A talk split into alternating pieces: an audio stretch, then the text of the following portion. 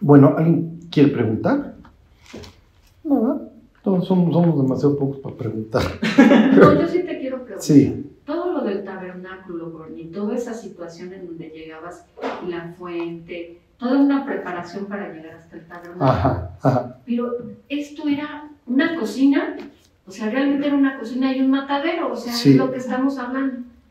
O sea, sí, es, sí era Sí. así, ¿no? olor a muerto, Sí, pellejo, claro. sangre. Sí, O sea, ¿por qué tan grotesco? sí, lo que pasa es que acuérdense que eh, la vida de la carne, dice Levítico, en la sangre está. Entonces, para Dios la sangre es muy valiosa. La sangre humana no se debe derramar porque el hombre es el portador de la imagen de Dios. Entonces, sí tienen, como les diré, incluida en esta idea del tabernáculo la idea del costo. ¿Sí me explico? O sea, se está sacrificando un animal, se está derramando su sangre y además no siempre lo vas a usar. O sea, hay animales que, que en el sacrificio no, no te vas a servir de ellos. Hay otros que sí, cierta parte le toca al, al sacerdote, pero hay otros que de plano lo vas a perder. O sea, piensa en el día de la expiación, el chivo que dejas ir. Ajá. Entonces sí tienen esta idea de costo. O sea, cuesta mantener el espacio donde vive Dios limpio. Porque al final de cuentas era eso. Ahora, si bien nosotros sí pensamos en carnicería, acuérdense que ellos e- es una pulcritud total. ¿eh? O sea, Es, es lo que, y muy difícil de hacer, porque la sangre, para limpiarla, Ajá. Entonces, de alguna forma, sí piensen en un sitio que constantemente está limpiando, tienen el incienso, entre otras cosas exactamente te, te calman los olores. Este, no es cualquier carnicero, es un carnicero calificado que el pueblo respeta y de él, diría Malaquías, de su boca el pueblo busca la ley. O sea, no, no es cualquier fulano el que está haciendo los cortes ahí. pero sí es alguien que sabe cortar. Exactamente, sí, sí, sí, y al pie del, pues constantemente está derrame y derrame sangre ahí al pie del altar. Ajá. Y se acuerdan que el tabernáculo representa el cosmos, Ajá. porque los antiguos representaban en sus templos el cosmos, el mundo, el universo como lo conciben. Entonces, por ejemplo, los mayas, no me acuerdo, ellos tienen nueve o doce, entonces ustedes ven así, por los nueve o doce nichos en algunas de sus ruinas. O sea, guía te dice, es que ellos ven así el universo. Ajá. Entonces, la otra vez estaba yo allá en Mérida, nos llevaron a las ruinas y es lo que contaba ella, miren. Yo le dije, efectivamente, los antiguos representaban el universo en su templo. Entonces, es- el templo es un mini lugar. ¿Sí me explico? Y entonces, para los israelitas, el universo es- está dividido en tres, tripartita. Entonces, tienen el mundo, encima tienen una campana, y, y, y sobre esa campana está el trono de Dios. Entonces, este, el mundo se representaría el atrio. Si llegas al templo es como si te metes al lugar santo, y si entras a la presencia de Dios estás entrando al lugar santísimo. ¿Sí me explico? Entonces, para ellos el, universo es tripartita. Entonces, Pablo cuando dice que asciende al cielo, ¿se acuerdan? Dice que ascendió al tercer cielo. No, no, no, él no sabe de astronomía, él lo que está diciendo es que llegó a la presencia de Dios y Dios le dijo cosas. Entró al consejo. Ok, pero como este sitio representa el cosmos y donde vive Dios, lo tengo que mantener purificado y la forma de purificarlo es declarando un costo que, que se representa a través del derramamiento de la sangre de un tercero. No puede ser humano. Había, las otras culturas sí se reventaban al humano, ¿no? piensen en los aztecas. El hebreo no, él tiene prohibido derramar la sangre humana. ¿Por qué dices que es el, el ADN de Dios, o sea, la- en la sangre? No, no, lo que, lo que pasa es que dice Levítico, la vida de la carne en la sangre está. Ah, entonces los antiguos parten de la base de que si te desangras te mueres. Sí, Entonces se te está saliendo la vida. Ajá. Entonces la vida te está corriendo por las venas. Entonces, como la vida de la carne en la sangre está, cuando yo mato un animal y le- lo desangro, ¿qué estoy haciendo? Le estoy quitando la vida. ¿Para qué? Para purificar el, el espacio sagrado. ¿Sí me explicó? Y sí, efectivamente todo esto apunta a, a- a un sacrificio mayor y es lo que explica Hebreos 10. Vino un sacrificio perfecto. porque la sangre de los machos cabríos no, no, iba a limpiar finalmente nada, era simplemente apuntar algo que venía. ¿Mm? Y nuestros antepasados aztecas sabían que existía un solo Dios. Eh, eso es buena pregunta. Se los voy a explicar hoy, yo creo. Hoy se los voy a intentar explicar. Para que tengan una cosmovisión bíblica. Les voy a explicar qué piensa el antiguo y, y de dónde lo saca y por qué piensa como piensa. Porque lo que vamos a ver aquí en el libro de Hechos es un cambio de planes bastante fuerte.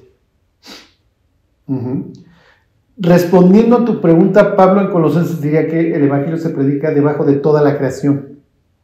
Porque hay veces que nosotros utilizamos la palabra mundo y la tienes que tomar de acuerdo al contexto. Es como si yo digo, todo el mundo estaba comiendo pizza en el restaurante. Bueno, ¿quién es todo el mundo? Bueno, pues estábamos en la pizzería, ¿sí me explicó?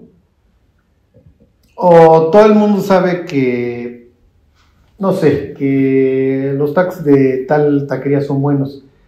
Bueno, me estaría yo refiriendo en todo mundo chilangos, ¿sí me explico? Gente de, cercanos a la taquería. ¿Qué pasa si yo digo todo el mundo?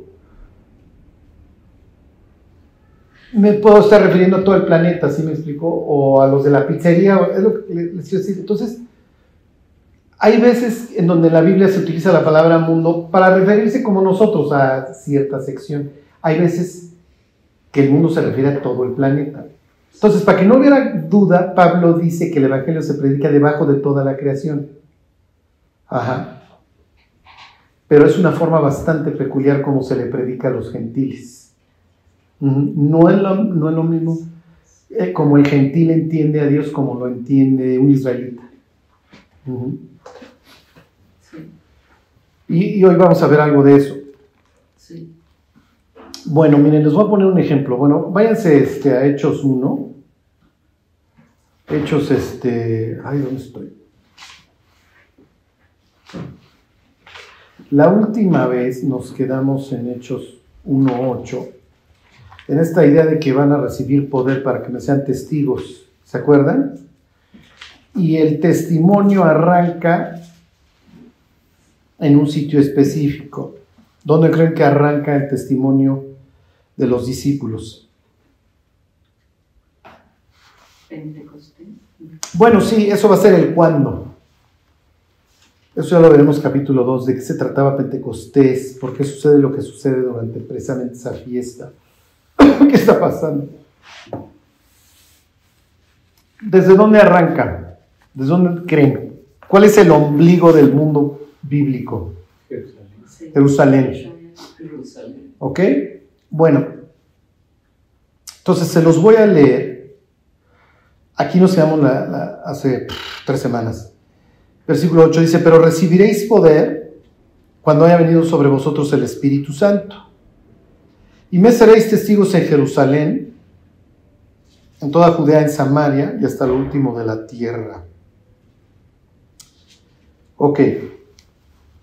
Entonces, yo les voy a ir dando muchos este, elementos para que, que voy a tomar de la Biblia, ¿ok? Para que ustedes entiendan por qué Cristo ordena esto, qué, o sea, por qué arrancamos por Jerusalén, cuál es la razón bíblica. Luego Judea, luego Samaria y luego hasta el último en la tierra. ¿Qué pasaje de la Biblia está citando Jesús? Todo esto es muy importante. Lucas está poniendo los fundamentos de la historia que él va a ir contando este, a continuación. La vez pasada nos quedamos con esta idea, ¿se acuerdan? De que los israelitas, y sobre todo los que conocen la Biblia, asocian el Espíritu Santo con qué? ¿Con qué asocia el israelita la llegada del Espíritu Santo? Con la del Mesías. Exactamente, con la época mesiánica, el tiempo del fin. ¿Ok? Entonces es natural que cuando Jesús les dice, oigan, quédense en Jerusalén porque van a recibir la promesa del Espíritu Santo, ellos digan, oye, restaurarás el reino ya, porque pues la Biblia dice que cuando venga el Espíritu Santo, es lo que dice Ezequiel 36, pues entonces ya vamos a habitar en nuestra tierra y nos vamos a portar bien. Es lo que dice Joel 2. Dios va a derramar su espíritu sobre toda carne y entonces siervos, siervas, jóvenes, ancianos, todos van a ver visiones, van a tener sueños y va a haber columnas de humo y sangre. Entonces toda esta idea apocalíptica que nosotros tenemos, ellos también la tienen y la asocian con la época mesiánica, al igual que nosotros. La diferencia entre ellos y nosotros en su teología y la nuestra es que nosotros concebimos dos, dos visitas de parte de Dios a la tierra, ellos nada más tienen una. ¿Ok? Y, y, la, y dices, oye Dios, pues ¿cómo que vas a venir dos veces? ¿Por qué te fuiste la primera y, vas a regresar? Eso es muy importante y no sé si nos dé tiempo de verlo hoy. ¿Ok? Pero es muy importante. La Biblia tiene, y se los voy a enseñar ahí en Oseas y en, y en Miqueas 5, sombras de que Dios se iba a ir, efectivamente iba a regresar. ¿Ok? Pero piensen, o sea, si uno lee la Biblia, si tú lees el Antiguo Testamento, es muy difícil llegar a la conclusión de que va a venir el Mesías y se va a ir y luego regreso, muchachos. Ajá. Los discípulos no creen que Jesús se va a ir a ningún lado. Hoy, hoy, les digo, si nos alcanza, vemos una escena en, precisamente en el Evangelio de Lucas. Ok. Entonces, para que sean todos los teólogos, les voy a volver a leer el 8. pero recibiréis poder cuando haya venido sobre vosotros el Espíritu Santo. O sea, todavía no voy a instaurar el reino, mis cuates. Yo lo que, yo lo que voy a hacer, les voy a dar poder a través del Espíritu que yo voy a, a poner dentro de ustedes, que va a venir sobre ustedes. Y ustedes me van a hacer van a dar testimonio de mí en Jerusalén. ¿Por qué Jerusalén? ¿Por qué creen? ¿Por qué arranca todo en Jerusalén? Ese es el epicentro. Bueno. ¿Por su geografía? No es tanto su geografía, como les diré, que, ustedes vieran en un mapa, sino por su geografía espiritual. Ok, esto es importante que, que entiendan. Les voy a decir dos conceptos acerca de, tres cosas acerca de Jerusalén. ¿Ok? Para que ustedes entiendan por qué menciona esto Jesús. Número uno, la instrucción de erigir un templo. ¿Por qué? Porque necesito que tengas una casa. Yo te voy a enseñar a que tú te lleves conmigo. Estas instrucciones se las da Dios a un pueblo esclavo en el desierto. ¿Ok? Entonces, este pueblo no tiene calendario, porque si eres esclavo, te da igual si es miércoles o domingo. Sí tiene una identidad, al grado que lo estaban matando precisamente por ella, pero espiritualmente pues están encontrando con su Dios y Dios les va a enseñar en el desierto a llevarse con ellos.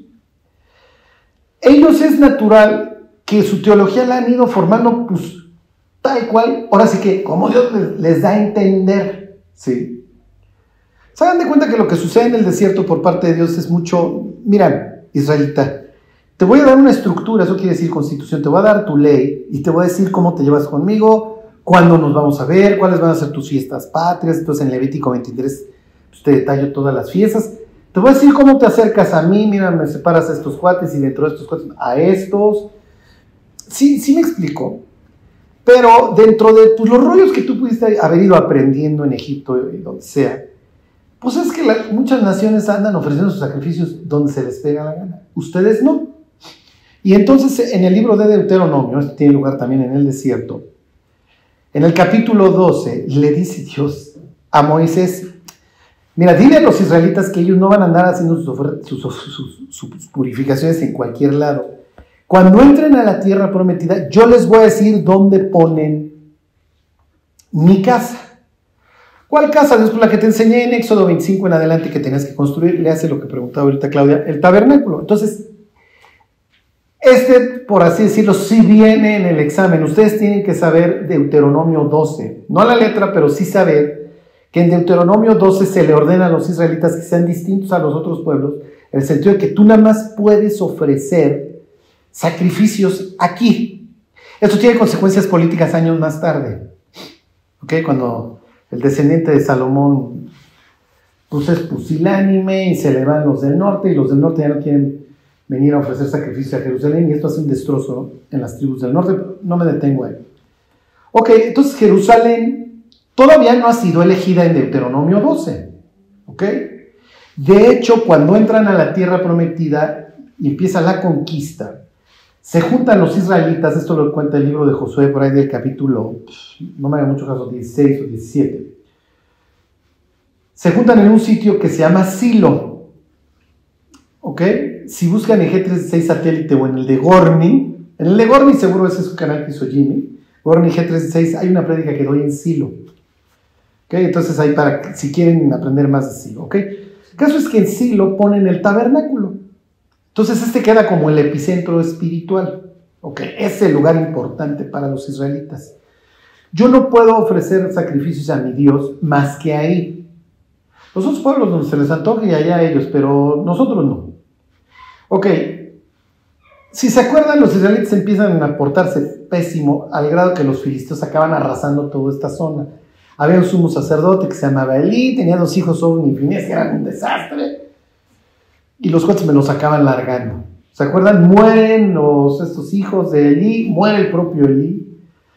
La nuera de Elí, cuando les avisan que pues, échense a correr muchachos, da luz del susto y le ponen al niño que nace y cabot, ¿se acuerdan? Cabot quiere decir este, gloria, entonces sin gloria. Y entonces los israelitas pierden el templo, ya no hay a dónde ir a ofrecer sacrificios. Sucede que asciende, este, luego, Tron, este, el rey Saúl, pues también le va como en feria con los filisteos. Y entonces van a tener el tabernáculo en un lugar y el, arca del pacto, en donde literalmente se paraba a Dios, en otro. Ya no les hago tanto el, cuento largo, pero David dice, hijo, a ver, el tabernáculo está por allá, el, arca del pacto anda por acá. Yo quiero darle, tener nuevamente un sitio en donde se pueda honrar a Dios. Y David es muy astuto. ¿Por qué? Porque las tensiones entre el norte y el sur siempre habían, siempre habían existido. Y Jerusalén era un enclave justo entre dos tribus, la de David y la del rey Saúl Benjamín. Entonces, para que no hubiera bronca, Saúl traslada, él pudo haber puesto nuevamente el tabernáculo en Silo o pedirle a Dios que hiciera el templo en Silo. Pero él traslada la capital de, de su nación a Jerusalén y entonces cuando cuando conquista Jerusalén, dice, ese sería el lugar idóneo para el templo. ¿Se acuerdan? Y entonces dice, voy a construir el templo y se le aparece Dios y le dice, mira, cuate, tú, yo no necesito que me anden construyendo cosas. Pero está bien que lo tuviste en tu corazón, no lo vas a construir, tú lo vas a construir uno de tus hijos. Porque tú has derramado mucha sangre yo quiero que mi casa sea casa de oración a, todos los pueblos. Y pues yo no quiero que el moabita y la monita no vengan porque se acuerden de todas las veces que tú te los ponías manotas. ¿sí? O el arameo, el, al noreste, o los, con los ciudadanos se llevaba bien al, occidente. Pero bueno, tú te has pues manotas a varios, mi cuate. Entonces vas a, vas a tener un hijo, su hijo se llama precisamente Pacífico, Shalom, Shlomo, miren Shalom que es paz, entonces el Pacífico, se la construye el Pacífico. Y entonces el sitio que acaba convirtiéndose en el deseo de Dios de Deuteronomio 12, de que va a haber un solo lugar en donde me ofrezca sacrificio, se acaba convirtiendo Jerusalén. Les digo, fue Silo, así lo, pues valiente lugar lo arrasan cuando pierden con los filisteos, y entonces el templo acaba en Jerusalén. Entonces, todo israelita de, de, las, de las 12 tribus que quiera ir a ofrecer sacrificios, pues tiene que ser ahí. Y ni modo, pues agarras tus triques. Oye, Dios, yo te quiero ofrecer un sacrificio X, pues ni modo que vaya yo cargando el toro, lo que yo te iba a ofrecer, o el chivo. Dios les dice, mira, te doy chance de que lo vendas te traes la lana y aquí compras. Años más tarde Jesús va a entrar al templo y va a decir, mis cuates, pues sí, la ley efectivamente te, daba chance que no trajeras cargando el chivo. Pero aquí, si el chivo lo vendió allá el cuate en 100, aquí los están vendiendo en 300. Esos tipos son unos abusivos. Esa es una de tantas razones por las que Jesús hace un azote de cuerdas, precisamente en Jerusalén. Bueno, entonces fue un movimiento político, David es muy astuto, mudarse a Jerusalén y luego ahí su hijo construye el templo. Ok, esto es importante. Entonces Jerusalén se vuelve el ombligo para, para los israelitas. Aquí es el epicentro, aquí es donde vive mi Dios, literalmente. Cuando Salomón hace la presentación del templo, le dice a Dios tal cual, entra en el lugar de tus reposos. Es como ya te construí tu oficina, ahora a vivir con nosotros. ¿Está bien? Ya me cuenta que Dios efectivamente se muda porque viene el humo y entonces no pueden entrar al templo. O sea, como que Dios está diciendo, está bien, me meto. Está bien, nada más pórtense bien, muchachos. bueno, les voy a abrir un paréntesis. Esto no, esto no viene en el examen, pero es dato cultural. Los israelitas en su idioma, en su hebreo, tienen una terminación para las cosas que son pares, rodillas, manos, ojos. ¿Ok? Los israelitas tienen femenino y masculino, al igual que nosotros, el carro y la casa. ¿Ok? Ellos tienen la niña, vamos a pensar este, y el niño. ¿Ok? Piensen, ish, hombre, isha, mujer. Este, talmid, alumno, talmidá, alumna. ¿Ok? Y su forma, su plural, también varían. Para nosotros es la S, los carros, las casas. Pero para ellos sí varían. En el masculino acaba en im, ¿ok? Talmidim, si quisieras decir discípulos o estudiantes. Ot, si es femenino, talmidot. No, no, no, no se claven. Entonces, este, si yo les dijera algo en plural, este, pues bueno, les doy este ejemplo, este, talmidim. Hay alumnos, ustedes serían hoy los talmidim. Cuando tienes mezclado masculino y femenino, te vas al masculino. ¿Ok? Ellos todavía no son tan. Todavía no es cultura woke. ok. Son como nosotros en ese sentido, ¿no? Dirían los alumnos. Hoy diríamos, aquí están los alumnos, ¿no? Están mezclados. Bueno. Entonces, cuando es masculino acaba en in. ¿Ok?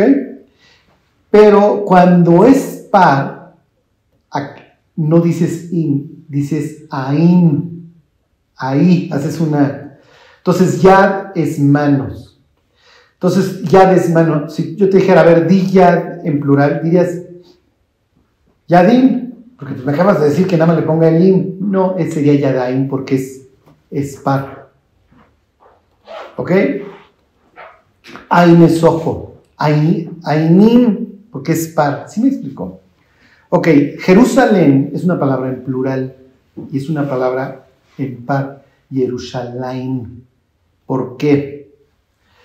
Porque así como tienes dos ojos, dos rodillas, y entonces la, sería Yadaim, tengo dos manos, dos rodillas, y acaba en esta terminación de par. Jerusalén implica un par, un par de ciudades. ¿Ok? ¿Por qué? Porque tienes la Jerusalén celestial y tienes la Jerusalén terrenal. ¿Ok? Por eso es Aim, Jerusalén. ¿Ok? Porque si tú dijeras las Jerusalén, es decir la ciudad de la paz. Si tú dijeras, oye, las ciudades de la paz, lo hicieras en plural, dirías Jerusalén, pero es Jerusalén porque es par. Es como si fueran dos manos o dos ojos. ¿Qué te está implicando eso? Que en la cosmovisión israelita tienes la Jerusalén celestial en donde vive Dios y la Jerusalén terrenal. Y entonces una está encima de la otra y la, idea es que fueran en paralelo las dos. Entonces los de abajo se portaran bien. Entonces emularan a los de arriba. ¿Sí se entiende? Ok, por eso Pablo habla de la, Jerusalén celestial y la Jerusalén terrenal, que ahora está en esclavitud ahí en Galatas, etc. Ok, entonces, ¿por qué les digo esto? Porque para el israelita es, a ver, Jerusalén es donde está el templo, es donde vive Dios, es donde vive el rey, es la capital política y espiritual de mi nación. Y encima, espiritualmente hablando, tengo a la de Dios, o sea, si Dios se asoma, me está viendo, es el primer lugar que Dios ve. Por eso es que la evangelización del mundo arranca ahí, porque ese es el ombligo. Ok. Si entienden lo que sigue, van a entender muchas cosas. Les voy a volver a leer el 8. El 8 tiene, nos podemos tardar mucho tiempo. Yo sé que ustedes son muy picados. entonces ya, acuérdense, lo que sí es importante que ustedes recuerden es Deuteronomio 12, Jerusalén se convierte en el cumplimiento de Deuteronomio 12. ¿Ok?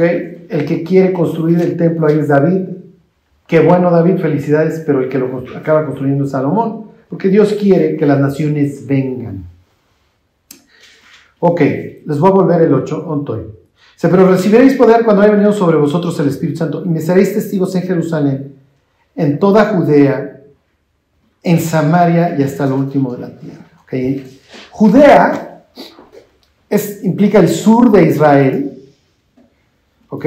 La parte norte le llamaban Efraín cuando lo lean en la Biblia. Efraín es dado a ídolo, lo que ustedes quieran. Ok, me está hablando de las tribus del norte. Judea es el sur. Es natural, está bien, Dios, está bien, te la compro. Tú quieres que prediquemos en Jerusalén, felicidades, nos quedamos. Tú quieres que prediquemos en Judea, pues está bien, pues es lo que está alrededor de la ciudad, está bien. Samaria, Samaria no me late. Último de la tierra, no. ¿Por qué no? Porque no funciona así, Dios. Funciona al revés. Ahora váyanse a Mateo, váyanse tantito a la izquierda, váyanse a Mateo 10. Lo que quiero que vean es que la mentalidad de los israelitas va a ser totalmente sacudida. A nosotros nos van a incorporar a, algo que está en movimiento y no sabemos qué pasó en el pasado. Y entonces, bueno, yo me integro y díganme qué digo y, y ahí me voy rifando, muchachos. En la mente de los judíos algo está cambiando. De hecho, muchas cosas. ¿Ok? Por eso muchas veces el israelita le, le, cuesta. ¿Ok? Y sobre todo porque no sabe, no entiende. Como no lee la Biblia también es un rol. Porque dices mal y de malas, mi cuate. Ok.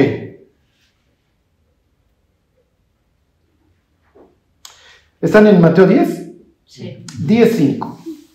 Ok, a estos doce envió, está hablando de sus discípulos, a estos doce envió Jesús y les dio instrucciones diciendo, por camino de gentiles no vayáis, ok, y en ciudades samaritanos no entréis.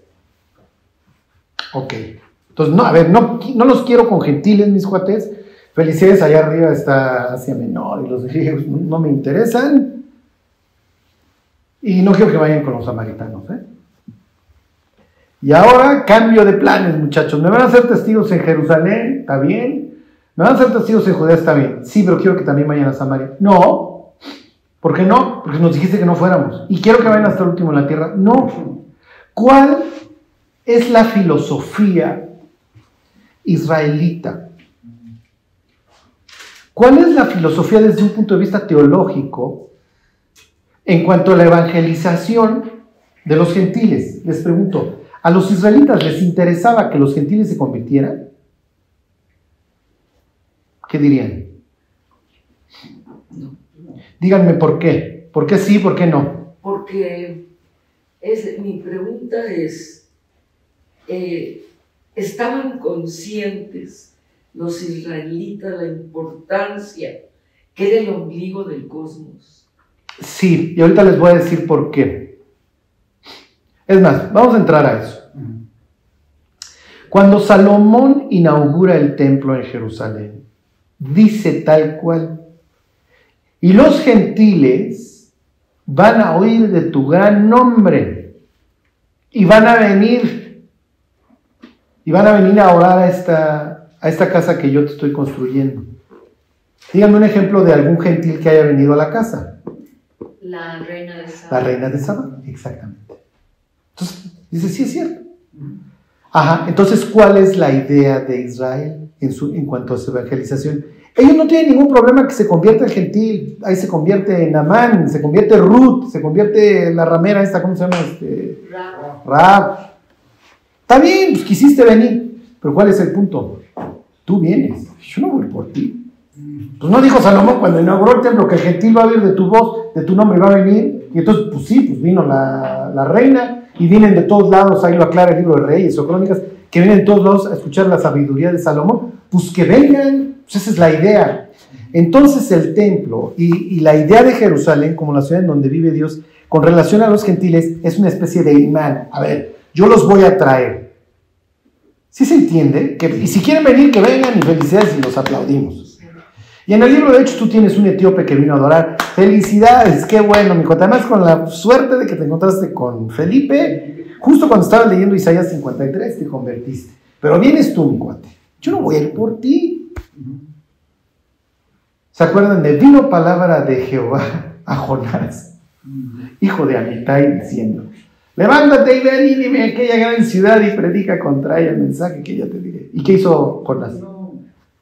Huyó. Agarró sus triques y se largó exactamente para el otro lado, se fue para España. No, yo qué voy viendo a- con Saddam Hussein ahí a, a Irak, ¿no? Y pues, no, no, yo- ni me interesa, ni esos cuates son unos desgraciados, ni me interesa. Que vengan ellos. Piensen en el nacimiento de Cristo. O sea, vienen de Oriente a buscarlo. Oye, vimos la estrella y etcétera, etcétera, ¿no? Que vengan ellos. Lo que quiero que observen es que aquí hay un cambio de planes radical. Ya no es que ellos van a venir, ¿ok? Es que tú vas a ir por ellos. Y entonces tú dices, oye Dios, a ver, a ver, a ver, pero relax. Si aquí está el templo, aquí es donde tú vives, pues que te vengan a ver, ¿no? No, esto va a cambiar en el capítulo 2. Lo que pasa es que el capítulo 1 obviamente está poniendo el fundamento de lo que va, de lo que va a explicar. Ok, entonces dice, me van a ser testigos en Jerusalén, en Judea, van a ir a Samaria, mis cuates. Judíos y samaritanos se odian y se odian con razón y se hacían y se deshacían. ¿Ok? Y se trataban muy mal. Por eso, cuando ustedes leen ahí que en Samaria este, se detiene Jesús y la chava le dice, oye, tú y yo ni nos deberíamos estar hablando, tiene razón, se odiaban. Piensen israelitas y palestinos hoy en día. ¿Ok? Entonces, oye, voy a ir a Samaria y hasta lo último de la tierra. ¿Cómo? O sea, voy a acabar en Noruega. Sí, sí, en Noruega va a haber un gran avivamientos cristianos en el siglo XVIII y, y XVII. ¿Poco voy a ir hasta Alemania? Hasta allá. ¿Ingleses? ¿México? Ok. Lo que sigue es muy importante. ¿Ok? Espero esto me lo, me comprendan. Jesús hace tres cosas con la Biblia. La cita, la implica o la actúa. ¿Ok?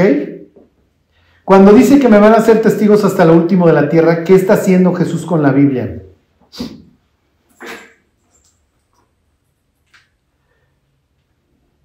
O dicho de otra forma, ¿qué pasaje está citando? Ok, yo sé que ustedes están sumidos en su espantosa y supina ignorancia, pero yo estoy aquí para rescatarlos. Véanse Isaías 49. Esto viene en el examen. Esto es importante. Isaías 42 e Isaías 49, Isaías 53. Son pasajes que ustedes tienen que conocer. ¿Por qué? Porque describen a un personaje que solo describe Isaías, que se llama el siervo de Jehová. ¿Ok? Los discípulos van a salir efectivamente a Judea, a Samaria y hasta el último de la tierra a decir que el rey de Israel murió desnudo en una cruz y que si no crees en él te vas a ir al infierno. ¿Ok? Valiente mensaje. ¿Se acuerdan del último que vimos? Es que no puede ser, por eso Saúl, ya lo veremos en el capítulo 9 y en el capítulo 8, en la mente de este Saúl es ridículo. ¿Cómo no voy a andar persiguiendo? Nunca va a venir el Mesías si ustedes siguen creyendo en tonterías, señores. Entonces, como si nos hicieran falta publicanos y rameras, ahora resulta que tenemos una secta de locos que dicen que el señor este que mató Pilato es el Mesías. El Mesías no pierde. Esto es como si Goliat hubiera matado a David. Eso no se puede. Esto es como si Faraón hubiera matado a Moisés. Eso no se puede. El Mesías no, no lo puede matar un gentil. Sí, sí. Esto es ridículo. Son tonterías. Sí, Saúl, está bien, te la compramos si no existiera el siervo de Jehová. ¿Ok? Entonces, Isaías presenta a un personaje extraño al que le llama mi siervo. ¿Ok? Y entonces, ¿cómo fue desfigurado su parecer? Está escribiendo cómo le va al siervo. ¿Por qué? Porque efectivamente una de las facetas del Mesías es el reino, pero otra de sus facetas es el servir. ¿Se acuerdan? Jesús no vino para ser servido, sino para qué? Para servir y dar su vida en rescate por muchos. Entonces, cuando Jesús se levanta en la última cena a limpiarle los pies a los discípulos y les dice, ustedes dicen que yo soy el mayor y está bien, ¿qué estoy haciendo? Yo les estoy poniendo ejemplo. Entonces Jesús la está haciendo de qué? Del siervo, porque el siervo era el que limpiaba los pies de los comensales, porque las mesas eran bajas. Ajá. Entonces, si tú comías con alguien en una mesa baja, todos estaban reclinados. Entonces, si tú estás comiendo con un cuate que estuvo caminando todo el día y no se lavó los pies, es una experiencia espantosa la cena. Entonces, siempre el de menor rango limpia los pies del, del, La mayoría de las veces piensen cuando Jesús entra a casa de Simón a cenar, el esclavo es el que le lava los pies a los invitados. Entonces, si eres rico y tienes esclavos, a ver, pues que el esclavo le lave los pies. Si no eres rico y no tienes esclavo, el de menor rango es el que lava los pies. En la última cena, el de menor rango es Pedro. Y Pedro es tan farol que no se va a levar. A ver, yo no le voy a lavar los pies a Juan. ¿Saben qué? Y de repente ve que Jesús toma el trapo, toma la cubeta y se le acerca, porque como es el de menor rango, arranca ya. Y Pedro se avienta a un osote. Tú nunca me vas a lavar los pies. Pedro, ya cállate. O sea, deja de decir tonterías. Además, tus tonterías van a aparecer en el BCL mundial. Sí, sí, sí, sí. Hay un señor que se enoja porque yo en una predicación dije que el brutito de Pedro, y Pedro diría, y tiene toda la razón el Señor, ¿eh? escúchenme. Porque mis burradas, lo que pasa es que ustedes no las entienden porque no entienden lo que está sucediendo en la historia, pero mis burradas son monumentales. Van a trascender. Claro, y bueno, digo, en descargo de Pedro, Pedro es un tipazo y Pedro es un gran cuate, ¿no? O sea, que además maduró y Dios le da un sitio, pues bueno, o sea, cuando Jesús le dice, a ver, apacienta mis ovejas, apacienta mis corderos, este, cuida de mis ovejas, o sea, le está diciendo, a ver, Pedro, tiene lo que se necesita. Si podemos evitar las burradas, mejor. Ok. Entonces, esto, esto sí viene en el examen. El alumno deberá saber que Isaías introduce un personaje que se llama el siervo de Jehová. A ver, vamos a ver unos ejemplos. ¿Y por qué es importante? Porque los discípulos van a predicar al siervo. ¿Por qué? Porque predican al siervo sufriente. Predican al que muere. ¿Ok? Aunque la palabra reino se usa constantemente, todas estas, estas ideas, sí, pero los discípulos van a presentar al siervo que muere, que sirve. Fíjense, el 42.1 de Isaías. Dice, he aquí mi siervo, yo le sostendré. Mi escogido, en quien mi alma tiene contentamiento. He puesto sobre él mi espíritu. ¿Cuándo pone Dios el espíritu, su espíritu sobre su siervo? ¿Se acuerdan del bautizo? Cuando lo bautizo. Exactamente. ¿Cuándo dice Dios que aquí este es mi hijo en el cual tengo contentamiento? ¿Se acuerdan? Ahí en el monte Hermón. Entonces, ahí se cumple este pasaje del siervo. Entonces, cuando Dios dice, este es mi hijo en el cual tengo contentamiento, a él oír, cuando dice que él tiene contentamiento, está citando, Dios está citando Isaías 42, está diciendo, este es el siervo. ¿Ok? Ahí se está cumpliendo. Exactamente. Fíjense, dice, he puesto sobre él mi espíritu, él traerá justicia a las naciones. abro otro paréntesis. Para los antiguos, las aguas, y para, los hebreos, el agua implica caos, el mar implica caos, porque de, un momento a otro viene una tormenta y nos ahogamos todos. Por eso en Apocalipsis dice que ya no hay mar, porque ya no hay caos. ¿Y qué es lo que sale del caos? Las bestias. ¿Okay? Piensen en Apocalipsis 13, del mar sale una bestia. Eh, Daniel 7, del mar salen bestias. El Salmo 104 dice que el leviatán, el dragón, está en el mar. Entonces los hebreos no son de mar. Cuando Jesús entra al agua para bautizarse y sale y se posa sobre él el Espíritu Santo, Jesús en sentido figurado está saliendo del caos. Y entonces Él lo va a arreglar. En el Evangelio de Marcos, Él primero calma una tormenta y luego camina sobre el mar. Primero te calmo, dragón, y luego te pisoteo. Estoy confirmando mi victoria sobre ti. ¿Ok? Entonces, cuando Jesús sale en el bautizo del agua, lo que está implicando es que Él va y se posa sobre él el Espíritu de Dios, es que Él va a terminar con el caos. Hoy vivimos un mundo caótico, digo, peor que nunca, ¿eh? Y más lo que se acumula esta semana. Fíjense, por eso dice esto. Se los leo desde la parte de, dice, he puesto sobre él mi espíritu, él traerá justicia a las naciones. Es lo que implicó el, El israelita que entiende la Biblia sabe que entiende que la escena del bautizo y el descenso de la paloma está implicando que ese Señor va a traer la paz. Este es el nuevo Noé. ¿Se acuerdan que Noé manda una paloma? Para ver si la tierra ya. Exactamente. Y entonces ya, ya acabó la tormenta, descansa, Noé, porque ya regresó la paloma con la hoja de olivo. La palabra Jonás, quiero que lleves, que te tengas al caos en Nínive. Jonás, Yoná quiere decir precisamente paloma. Entonces Jonás es el, el enviado hacia el caos que lo tiene que detener. Y al no, al no querer detener el caos, él acaba cayendo en uno peor, precisamente en el mar. ¿ok? Y acaba en el abismo. Ok, se lo sigo leyendo. Versículo 3. No quebrará la caña cascada, ni apagará el pábilo que humeare. ok, ¿por qué? ¿Qué está implicando? Que si Dios se encuentra algo que está medio roto, no lo va a acabar de tronar. Y si se encuentra una velita que todavía tiene luz, no le va a hacer. Ya, a ver, tonto, de por sí ni funcionabas. Sino la idea es la restauración. ¿Ok? Entonces tenemos esperanza. ¿Ok? Sí.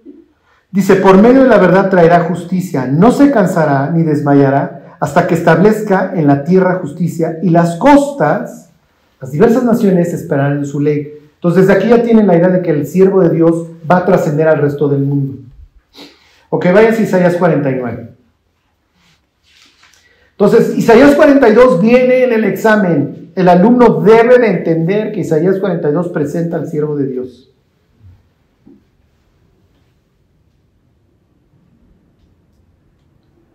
Ok. Se los leo desde el 5. Bueno, a ver, se los leo desde el 1. Dice, oídme costas y escuchad pueblos lejanos.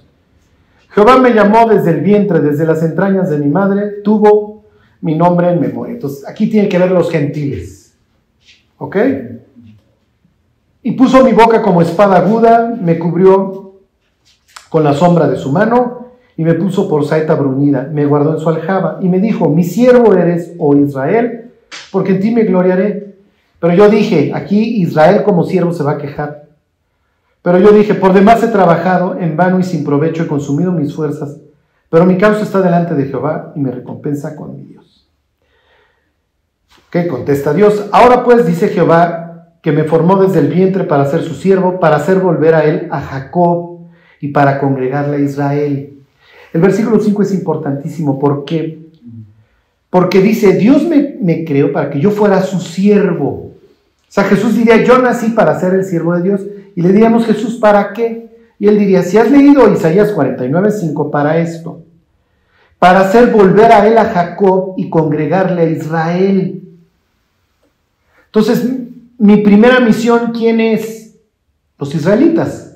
Ya no les leí la otra parte de Mateo cuando les dice, no vayan por camino de, no vayan con gentiles ni por camino de samaritanos. Y luego les dice, sino ir primero a las ovejas perdidas de la casa de Israel, porque según Isaías 49.5, esto es lo primero. Y luego fíjense qué dice, se lo sigo leyendo. Porque estimado seré en los ojos de Jehová, y el Dios mío será mi fuerza. Dice, poco para mí, eh, perdón, poco es para mí que tú seas mi siervo para levantar las tribus de Jacob y para que restaures el remanente de Israel. También te di por luz de las naciones para que seas mi salvación hasta dónde? Hasta los postreros. Hasta lo último de la tierra. ¿Qué dice Hechos 1.8? Me van a ser testigos. Jerusalén, Judea, Samaria y hasta dónde? Hasta lo último de la tierra. Esa parte de Hechos 1.8 es una cita textual de este pasaje de Isaías. Sí se entiende. Sí. Y los nativos analizaron, los nativos de Jerusalén en ese tiempo, analizaron la trascendencia que iba a tener Israel como ombligo. Sí, sí. En estos tiempos. sí. Hoy no, pero en aquel entonces ellos lo comprenden. Por eso los discípulos, los apóstoles se quedan en Jerusalén, porque saben que esa es como el epicentro, es la oficina central. Ya veremos la persecución de Esteban que va a provocar que se cumpla esto, que sea hasta lo último de la tierra. Porque cuando matan a Esteban salen despavoridos muchos cristianos. ¿Hasta dónde? A todos lados. Ok, lo que quería que vieran es que eh, Hechos 1.8 tiene una cita, está citando este pasaje. ¿Por qué? Porque el autor bíblico parte de la... Te digo muchas cosas y parto de que me lo vas a entender. Entonces te dejo pistas porque yo sé que me lo vas a entender. Entonces cuando yo te digo que tú me vas a ser testigo hasta lo último de la tierra y tú conoces la Biblia, tú dices, ah, este cuánto me está hablando el siervo de Jehová. Exacto. Lo que sigue adelante es cómo los discípulos, los siguientes 27 capítulos, es cómo los discípulos van a predicar a quién? Al siervo. No tanto al rey, al siervo. Porque, a ver, cuando me vienes a decir una tontería, que, que Dios murió en mi lugar, sí. ¿Por qué? Porque está el siervo, ¿no? Y el siervo iba a restaurar a Israel, iba a restaurar a los gentiles, ¿no? Vino a salvar. Exacto. Vino a salvarnos de nuestros pecados y eso lo logró muriendo. ¿Por qué? Porque tiene la referencia al siervo también en Isaías 52 y 53, que es todo este pasaje que habla de que, de que pues, me lo desfiguraron, etc. ¿Ok? A ver, vamos allá, a ver, váyanse a Isaías 52.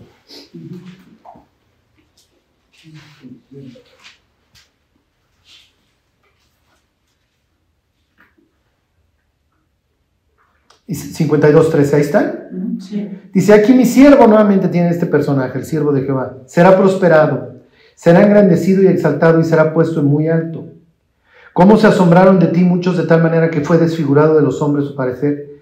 Y su hermosura más que la de los hijos de los hombres. Entonces aquí ya tienen de las golpizas que le ponen nuevamente los romanos. Así se asombrará él. Perdón, así asombrará él a muchas naciones. Los reyes cerrarán ante la boca porque verán lo que nunca les fue contado y entenderán lo que jamás habían oído. ¿Quién ha creído nuestro anuncio? Bla, bla, bla. Entonces el siervo este que muere y que queda entre los pecadores y su generación, ¿quién la contará? Porque lo mataron bla, bla, bla.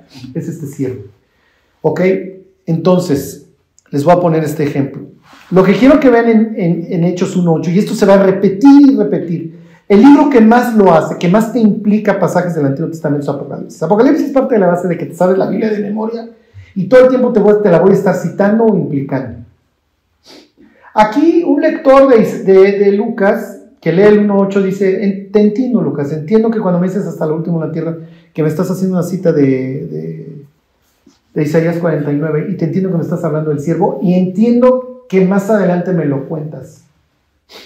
¿Ok? Entonces no es una locura decirle a un israelita, oye, el Mesías se encarnó y murió por ti. Oye, pero es que eso no puede ser. Sí, sí puede ser. Conoces la figura del siervo de Jehová. Muchas veces ellos dicen, los que han leído Isaías, dicen, no, es que el siervo es Israel. Sí, a veces, pero hay veces que no te lo permite el contexto.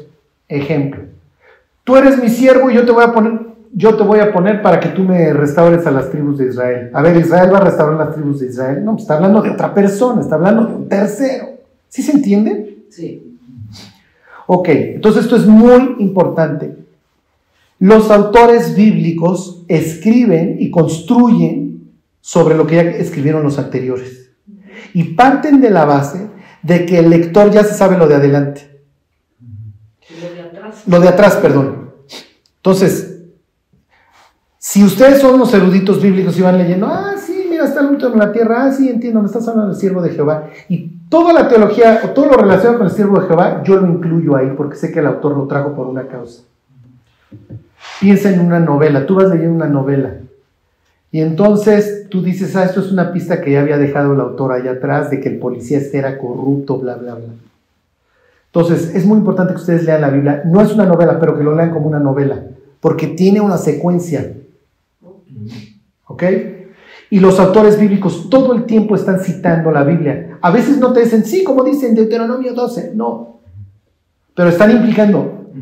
Les voy a, les voy a poner este ejemplo. Viene una, una joven conmigo y me dice, Pastor Charlie, fíjate que estoy pensando en casarme con Juan Pérez. ¿Qué opinas? Y yo le digo, ay, fulano, el que nació para maceta y me voy. ¿Qué le dije? ¿Que se case con él o que no? ¿Por qué, ¿Por qué no? Yo nada más la volteo a ver y le digo, el que nace para maceta. Digan todo el, todo el dicho. ¿Cómo dice todo el dicho? El que nace Para No sale del corredor, no pasa del No corredor. Pero ella, ella entiende todo, ella entiende el versículo completo, por así decirlo. Y entonces, si llega a su casa ¿qué te dijo Charlie? No, dijo que, que- que ni lo intente que este cuate no dispara, güey. ¿Por qué? ¿Qué te dijo? No, pues nada más me volteó a ver y me dijo, oye, manita, este, el que, el que es maceta, y se fue. ¿Qué le va a decir? No, pues si te dijeron eso, pues aléjate porque, sí me explico, ellos lo hacen todo el tiempo. O, oye, ¿crees que deba yo invertir en este negocio, Charlie? ¿Qué pasa si yo te digo agua que no has de beber? ¿Qué te estoy diciendo? ¿Que lo hagas o que no? Ajá, no lo hagas, lo que te estoy diciendo, no, no, no, no le metes tu lana ahí, eso déjalo. ¿Sí me explicó? Nosotros también tenemos muchos dichos y los empleamos todo el tiempo, ellos también, y así muchas veces ellos se citan la Biblia, pero ellos están partiendo de la base que tú lo vas a entender Pero cubren el mismo objetivo. y traen todo, y traen a colación todo. Entonces, cuando lo- yo me quería detener en esta cita para que ustedes dieran el cambio de planes, número uno. Entonces, ya no es de que vengan mis cuates, ya no es atracción, ahora voy por ellos. A tu pregunta, ¿cómo era la relación entre Dios y los gentiles? Era prácticamente inexistente. Ok. ¿Cuánto tiempo tenemos? Porque esto es muy importante y esto sí viene en el examen. Ok. Nos vamos a meter al cerebro de estos sujetos. Nos vamos a meter al cerebro de, obviamente, de Pablo. Esta es su cosmovisión. Pablo todavía no se nos ha convertido aquí en el capítulo 1. Pero nos vamos a meter al, cerebro de los otros 11 discípulos. Más un Marcos que anda por ahí flotando. Más todos los creyentes que ya andan por ahí. Y olvídense, por ahí hay un tipazo flotando que se llama Nicodemo que se sabe la Biblia de memoria. Ajá. Y entonces en el cerebro de ellos hay un concepto. Es que nosotros somos el pueblo elegido de Dios y a nosotros Dios nos dio la ley y los pobres gentiles están olvidados de la mano de Dios. Y si ellos quieren conocer a Dios, que vengan. Pero no, no, no vamos a ir por ellos. Ajá. Además de que ni nos quieren. Ok, váyanse a Deuteronomio. Esto es muy importante. Entonces todos rato me dicen, oye, ellos, el, el gentil tiene el concepto de Dios tan claro como lo tenemos nosotros. No. No. De hecho, viven en una total confusión y ahorita lo vamos a ver. Ah, ¿cómo está la fecha, no? Oye, Charlie, pero eso está espantoso. Ahorita vamos a ver qué tan espantoso, se pone peor, porque Dios es uno que interviene en toda esta confusión. Confusión es una palabra que ustedes tienen que tener en su cerebro, ¿ok? Ustedes tienen que pensar confusión, eso viene en Corintios gentil 14. siempre tendrá ¿Mande? Sí. Ok. ¿Por qué hay naciones? ¿Por qué existen las naciones? ¿Por qué en Apocalipsis se mantienen las naciones? ¿Por qué me habla de toda tribu, pueblo, lengua y nación? ¿Qué, está pasando en esta historia? Ok. Fíjense. Eh, ¿Qué les dije? Deuteronomio 4. Ahora vamos a ver algunos. ¿Cuánto qué? Ah, fíjense. Vamos a ver 32.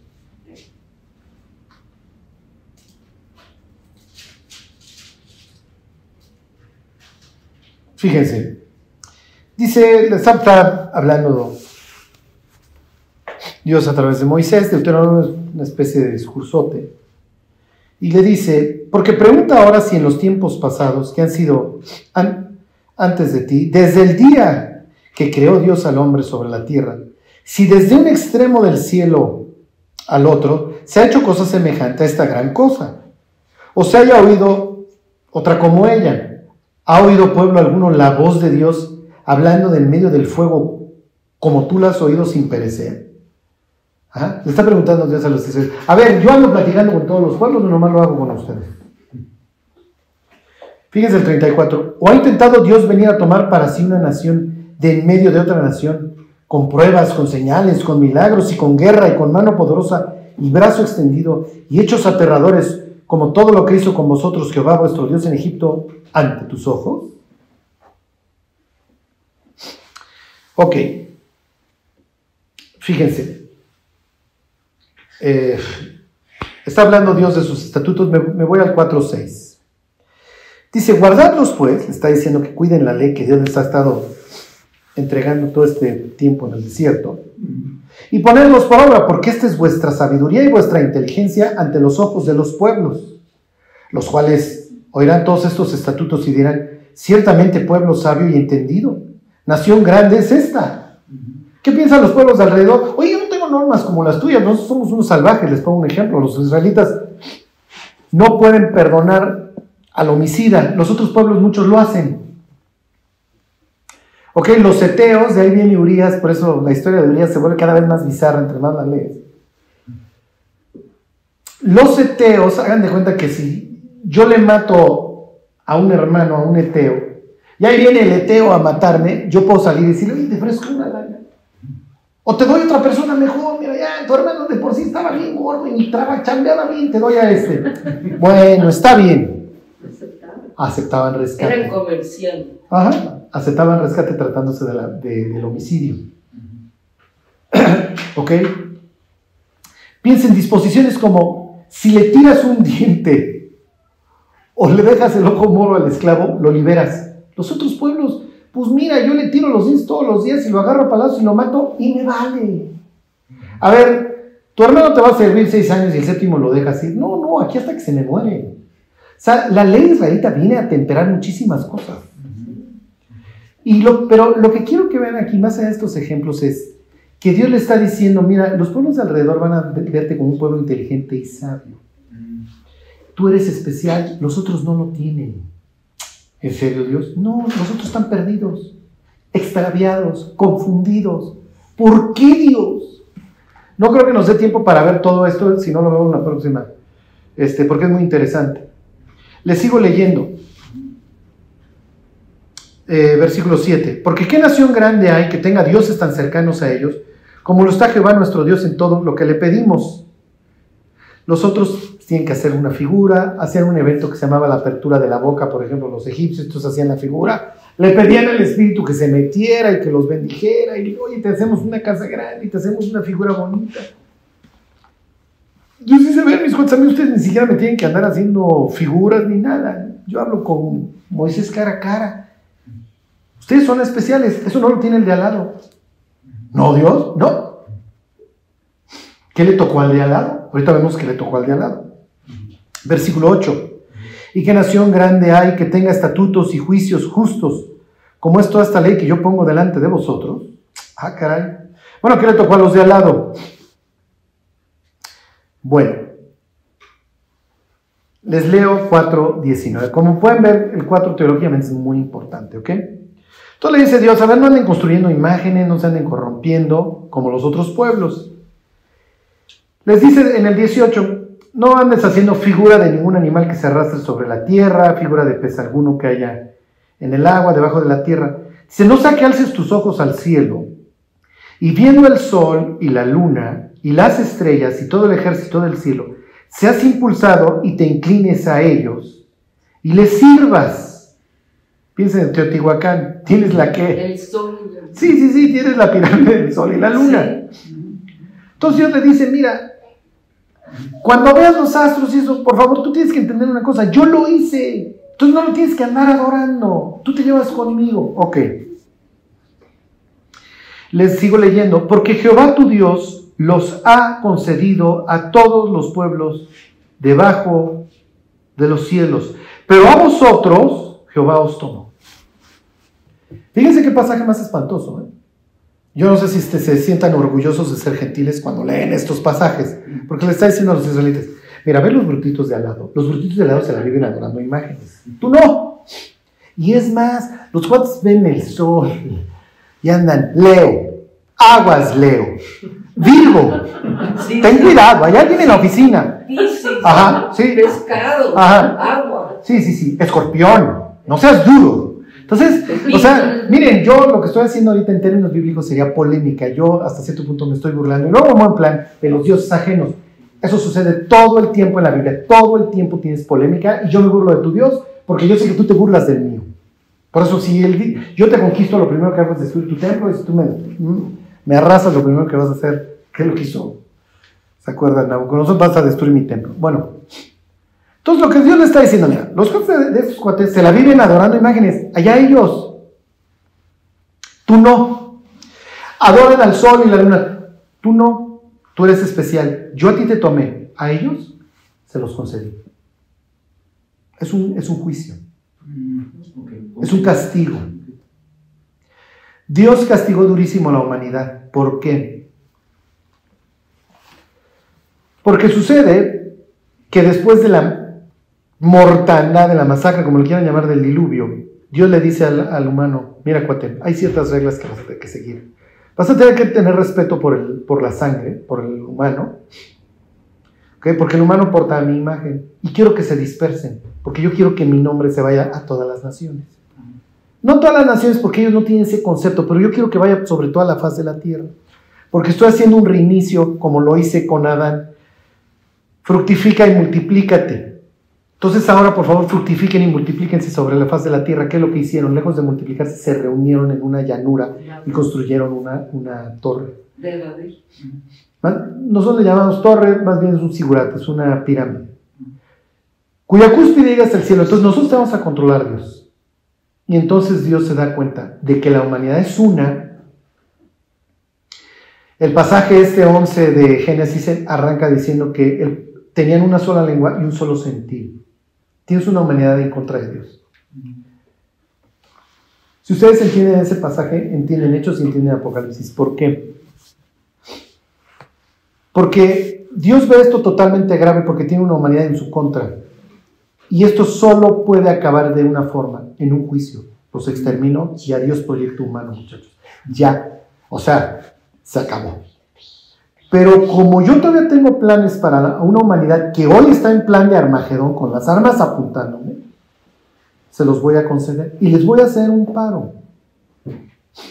Les voy a hacer un favor. ¿Qué es lo que los voy a dividir? Diversidad de lenguas. Ajá, y les confundo las lenguas. Y entonces nace el concepto de naciones. Entonces los chinos comerán chop y sus pastas, los italianos comerán sus pizzas, los mexicas se comerán al escuincle y al tlaxcalteca, este, lo que ustedes quieran. Tienen la división del mundo en naciones.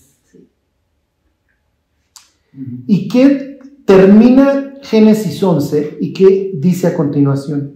Pero Jehová había dicho a Abraham, vete de tu tierra y de tu parentela. Entonces yo tomo una pareja estéril y yo hago mi propia nación. Y la tomo estéril a propósito para que el mundo entienda que este fue un nacimiento milagroso, como eventualmente lo va a ser el del Mesías. ¿Ok?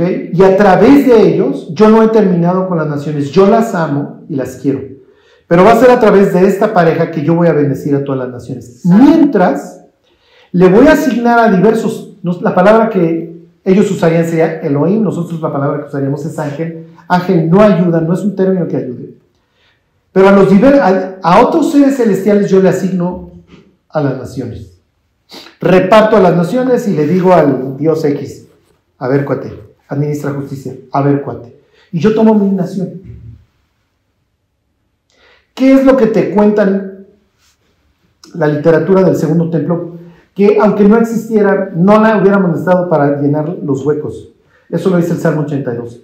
Estas divinidades que Dios coloca sobre las naciones se corrompen y se hace un mugrero y los gentiles van a vivir en una confusión total. Eso se va a revertir en el libro de Hechos. Hechos 1 me está diciendo, Hechos 1.8 es, es un pasaje importantísimo. ¿Por qué? Porque ya no quiero que vengan, voy a ir por ellos. ¿Por qué? Porque voy a reclamar a las naciones. Y es lo que dice el Salmo 82. La próxima semana lo vemos. Es muy interesante. El Salmo 82 termina diciendo, levántate porque tú heredarás las naciones. Y la palabra en griego, cuando tradujeron los judíos al, al, griego la Biblia, es anastasis, que se utiliza para resurrección. Es increíble. La Biblia es un libro increíble porque te das cuenta cómo cada palabra la van calculando los autores. Claro, los está guiando Dios, o sea, nos queda claro eso. Lo que quiero que hoy vean es que en la mentalidad hebrea, oye Charlie, te estás volando las bandas. No, es lo que va a explicar Pablo en Hechos 17. Se los va a explicar a los gentiles. Dios dividió al mundo en naciones y les ha prefijado los límites de su habitación. ¿Ok? ¿Para qué? ¿Por qué creen que Dios divide en Babel a la, humanidad en naciones y les confunde los idiomas? Para llegar hasta ahora. Para llegar hasta ahora. ¿De qué trata Apocalipsis, Charlie? Apocalipsis trata de volver a unir a la humanidad en contra de Dios. Si ustedes entienden eso, ustedes entienden Apocalipsis 16, que es un capítulo bastante extraño de la Biblia. Cuando hagan de cuenta que el diablo está haciendo una casa en la playa de arena y llega Dios y se lo patea. Y desde entonces el diablo se ha dedicado a volver a construir esto. Y hoy está a dos minutos de tener a una humanidad de un mismo sentido en contra de Dios y con un mismo idioma. Hoy tienes el Facebook, el TikTok, el WhatsApp, lo que ustedes quieran que une a la humanidad. Ya. Y tienes la, tienes la misma marca de tenis en Berlín, en la Ciudad de México y en Beijing. Y tienes el mismo carro en Beijing, en la Ciudad de México, en Berlín, en Londres, en Dallas. Es una sola humanidad. Charlie, la globalización está bien, está mal. Dios lo hubiera visto tal vez bien nada más desde un punto de vista comercial. De ahí, juntos ni difuntos, mis cuates, porque ustedes nada más se juntan para lo peor. Y Dios ve a la humanidad como una especie de cárcel en donde el que sabe robo casa habitación le enseña a robar casas al que sabe clonar tarjetas y el que sabe clonar tarjetas le enseña al de casa habitación cómo clonar tarjetas. La humanidad no la puedes tener juntas con un corazón podrido porque lo único que hace es potenciar su maldad. Charlie, ¿de qué habla el libro de Hechos? Cuando ustedes entienden de qué habla un libro de la Biblia, les es fácil interpretarlo. ¿De qué habla el libro de jueces? De un, pueblo que cae en caos, por eso todo es caótico, por eso un tipo acaba matando a su propia hija, etc. ¿De qué habla el libro de Zacarías? De la remoción del pecado. ¿De qué habla el libro de Hechos?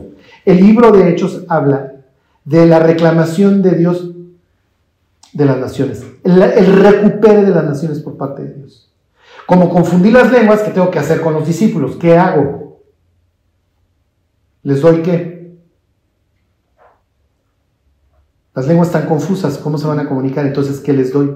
El don de lenguas. Entonces, el don de lenguas no se trata de que las iglesias carismáticas se pongan como locos, porque Dios no es Dios de confusión. Bueno, sí lo fue en el pasado, claro, lo fue en el pasado cuando confundió las lenguas. Ahora las lenguas son precisamente para revertir esa confusión. Y entonces en Hechos 2 dicen, ay, les oímos hablar las maravillas de Dios en nuestro propio idioma, sí, mi cuate. Porque la diversidad de idiomas es un juicio para retardar la maldad del ser humano. Pero como ahora la idea es que ya no vengas, sino yo voy por ti, mi cuate, ¿por qué? Porque cambiaron las cosas. Estoy en un nuevo pacto. Y eso le va a costar a los israelitas muchísimo de entender. Y cuando Pablo ande con la onda de que los gentiles no necesitan circuncidarse, bueno, los, los israelitas se van a querer cortar las venas, porque cuate, eso es, eso es Génesis 17, es la señal del pacto. Y miren, mis hijos, me importa un bledo si comen kosher o no. Estás loco, Pablo. Eso es parte de, nuestra identidad como pueblo de Dios. Ya no. ¿Ya no? Pues ¿cómo que ya no? El libro de Hechos muestra una tensión espantosa entre el antiguo y el nuevo pacto. Es una especie de transitorio en la ley, en donde esto ya no rifa, y es el transitorio. El libro de Hechos en ese sentido no es que sea complicado, pero te muestra una convulsión. O sea, Hechos 1.8, para nosotros se nos hace ridículo, lo, leemos de paso, sí, sí, hasta el último en la tierra, yo soy mexicano y me llegó el Evangelio. Felicidades. Sí, para ti, porque tú eres un gentil que simplemente en el camino te, subiste a la carreta y ahí vas. Pero tú no entiendes todo un pasado bíblico en donde que vengan ellos, pues es lo que dijo Salomón, ¿no? Los gentiles van a ver de tu gran nombre, pues que vengan, y que vengan la de Zabal, que vengan de todos lados. Pues no vamos a ir por ellos. Jerusalén es el epicentro, ¿no? A ver, Namán, yo no voy a ir por ti, acuérdate tu lepra, si eres leproso, ven para acá. Y, a ver, Ruth, yo no voy a ir por ti a las tierras de Moab, que tú digas de adorar a tu Dios que no. Si quieres venir, y, ni siquiera te debería dejar entrar porque la ley establece la prohibición a los moabites de entrar hasta la, hasta la última generación. Entonces, te dejamos entrar porque es muy interesante la plática que habrán tenido para dejar pasar a Ruth, porque Ruth tenía prohibida la entrada. Sí. O sea, la ley, o sea, el, oficial migratorio que la dejó pasar a Belén se voló la, la barda, mi cuenta, porque la ley no te permitía dejarla entrar, ¿eh? ni con visa, o sea, no había visa para esos cuates, eso no grato. bueno, falta ahora que Jesús se vaya al cielo, eso lo vamos a ver también la próxima semana, y falta que les termine de explicar esto del reparto de las naciones. ¿Ok? no, no, no, no es difícil. Ay, Charlie, eso está bien, bien raro. Pues sí. Esta es mi nación, la palabra es segula, que quiere decir tesoro. Tú eres mi tesoro, Abraham, y tu descendencia, yo los quiero. Abraham es mi cuate, yo lo quise y yo, y yo lo quiero. Los otros les concedían, a ti te concedo que te pudras, mi cuate, y que adores al sol y muñecos, lo que se te pegue la gana. No me interesa. Oye Dios, pero si quiero regresar contigo, si puedes. Búscate un paisano que te hable de la Biblia. O voltea a ver la creación, llega a la conclusión de que no tienes que andar adorando al sol, seguramente alguien lo hizo y a partir de ahí me vas buscando. Salmo 19, los cielos cuentan la gloria de Dios, ¿se acuerdan? Entonces ahí tienes la creación. Cuando lo veamos en el libro de Hechos, cuando le hablan a gentiles, los discípulos hacen referencia a la creación. Cuando hablan con judíos, hacen referencia a la ley. O sea, se adecuan al auditorio adecuan el mensaje según el auditorio. No es lo mismo Pablo predicando en una sinagoga en Antioquía que predicando en Grecia, en Atenas, en el Monte Marte en el Areópago. ¿Ok? Lo único que quería que vieran es este shock del 1.8. Entonces, ¿de qué se trata Dios? ¿Vamos a ir por ellos? Sí. Eh, y, y algo les adelanto, diría Dios, se va a poner feo. Porque tú vas a ir con todas las ganas pensando que te van a recibir y de ahí te van a acabar sacando esas pedradas y a veces te van a matar.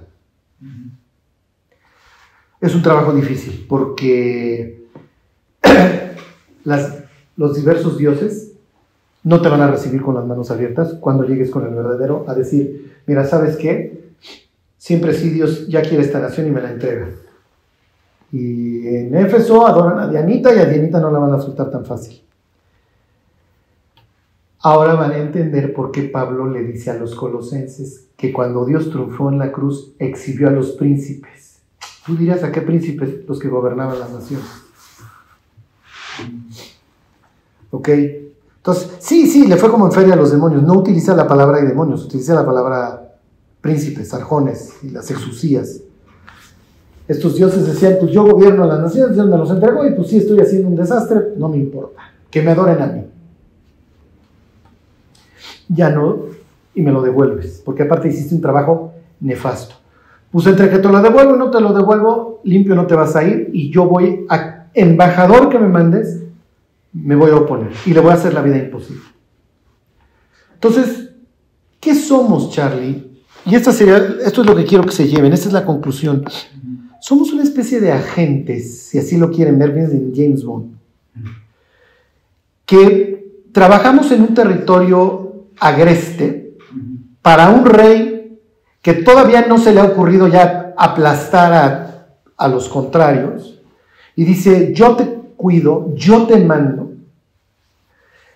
En el camino te pueden pasar muchísimas cosas, pero vas a enfrentar muchísima resistencia, porque yo dividí a las naciones y ahora las estoy reclamando. Y estas naciones no van a dejar de adorar a sus dioses, no más porque sí.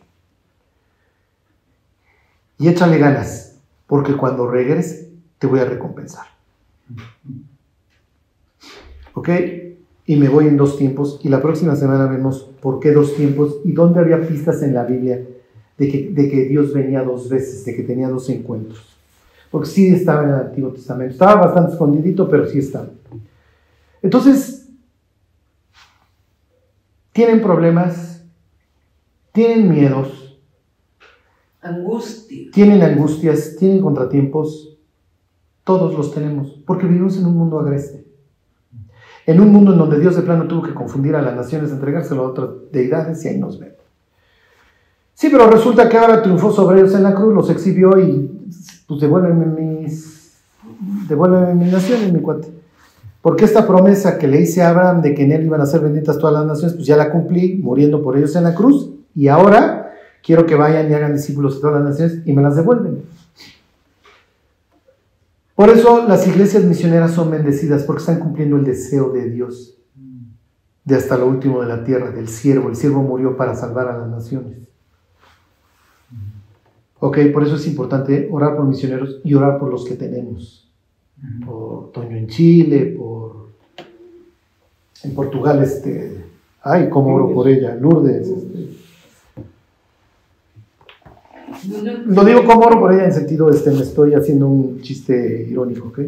una pregunta. Sí. ¿Es positivo como conocimiento actual la teología que es del griego Teos Dios, de Dios, de apoyo a la Biblia? Sí. ¿O es confusión? ¿O es No, no, sí está bien. O sea, en la medida que más sepamos, mejor. O sea, eh, siempre que lo usemos para, para el servicio, ¿sí? Porque acuérdense que finalmente el conocimiento emanece.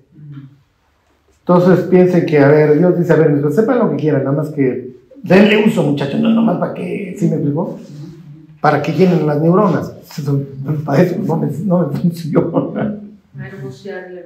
Ajá. Pero sí está bien saber, porque además vamos a tener que dar muchas respuestas bastante sensatas hoy en un mundo que está total y perfectamente caótico. ¿Por qué? Porque ya estamos otra vez en Babel, que precisamente quiere decir confusión.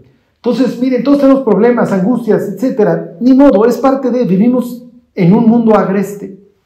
Pero esperamos, y por eso trabajamos, a que regrese el jefe y diga, a ver, mientras estuve allá y te rifaste, entiendo que lograste esto, ahí está tu recompensa. Y acuérdense, Dios no es deudor de nadie. Entonces, miren, ¿qué le quiero pedir hoy a Dios? ¿Con qué quiero que nos vayamos? Que no tiremos la toalla. Por más horrible que sea lo que estemos viviendo, vivir por cualquier otra cosa no tiene sentido. Y entender de que vivimos en un mundo bastante horrible. Bueno, pues oramos y nos vamos.